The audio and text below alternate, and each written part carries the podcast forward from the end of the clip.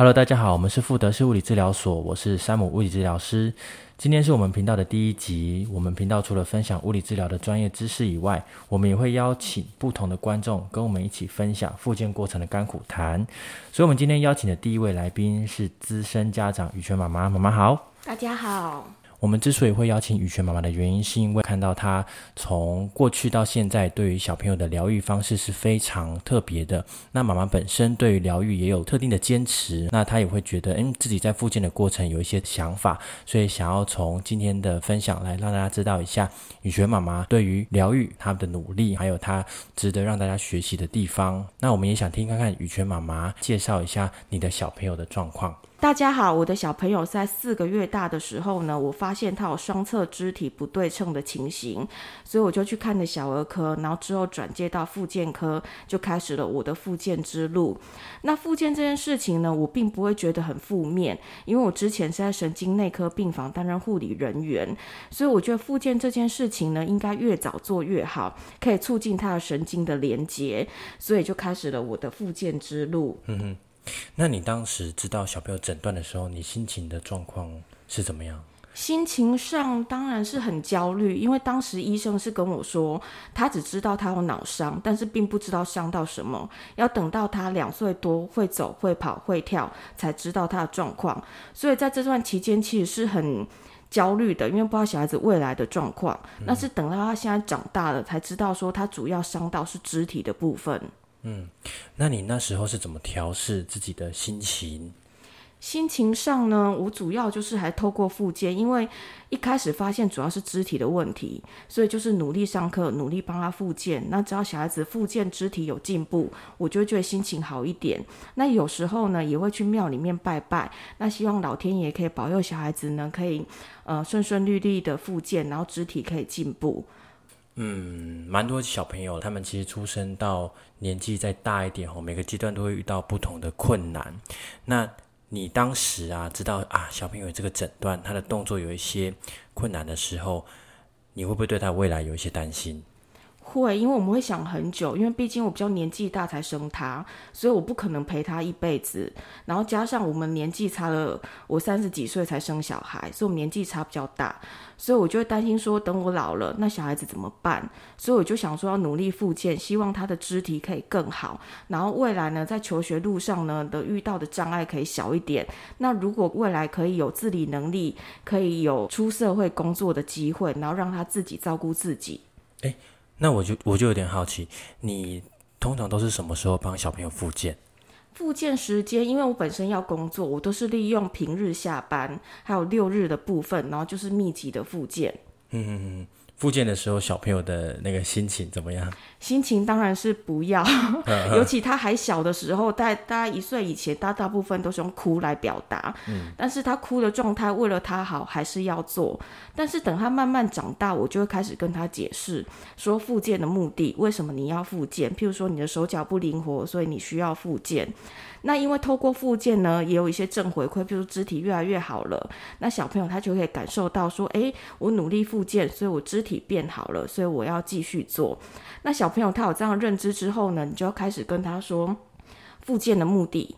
复健的原因，让他知道说复健是他的事，因为他进步是他的手脚进步，不是爸妈的手脚进步。要赋予他这样责任，复健这件事情才会长久。嗯哼，哎，不过听到这边我就想讲讲一件事情哦。过去有一个经验是，有一个小朋友他们在上课的时候，因为全家只有这个小朋友做运动，可是呢，有一天小朋友运动到一半就跟我讲说，为什么爸爸妈妈不用做运动？阿公阿妈不用做运动，全家人就只有我要做运动，弟弟妹妹也不用做运动，为什么就我要做运动？然后就开始在治疗室大哭。其实到这边我听到小朋友问这个问题，我就想跟大家分享，其实我蛮建议全家人都一起运动，那可以让整个家庭都有这种运动的气氛，小朋友就比较不会觉得说，嗯。为什么只有我一个人要运动？那我其实蛮建议在从小就养成全家人健康运动的习惯，让小朋友知道说，哎，其实爸爸妈妈也有运动，我有运动，只是每个人运动的方式不一样而已。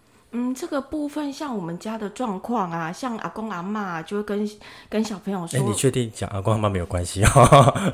我爸妈，OK OK 没有关系哦。我爸妈会会听吗？不会，不会哦。OK 啊。其，其实像这种状况，我们家庭状况，因为像阿公阿妈都会跟小朋友说，像你复健啊、运动，其实是一件很平常的事，并不是只有你才需要。阿公阿妈年纪大了，腰酸背痛，也都会去看复健科啊。然后阿妈去复健的时候，也带着他去看。其实他会看到复健科，很多成人也都在复健，不管是术后啊，姿势不正确，所以不要把复健当做是一件很奇怪的事情。当你姿势不正确，需要调整，肌肉酸痛有问题的时候。就是需要透过复健治疗，所以不要把复健看得好像是一件只有你在做的事情。其实这件事情是大家都需要。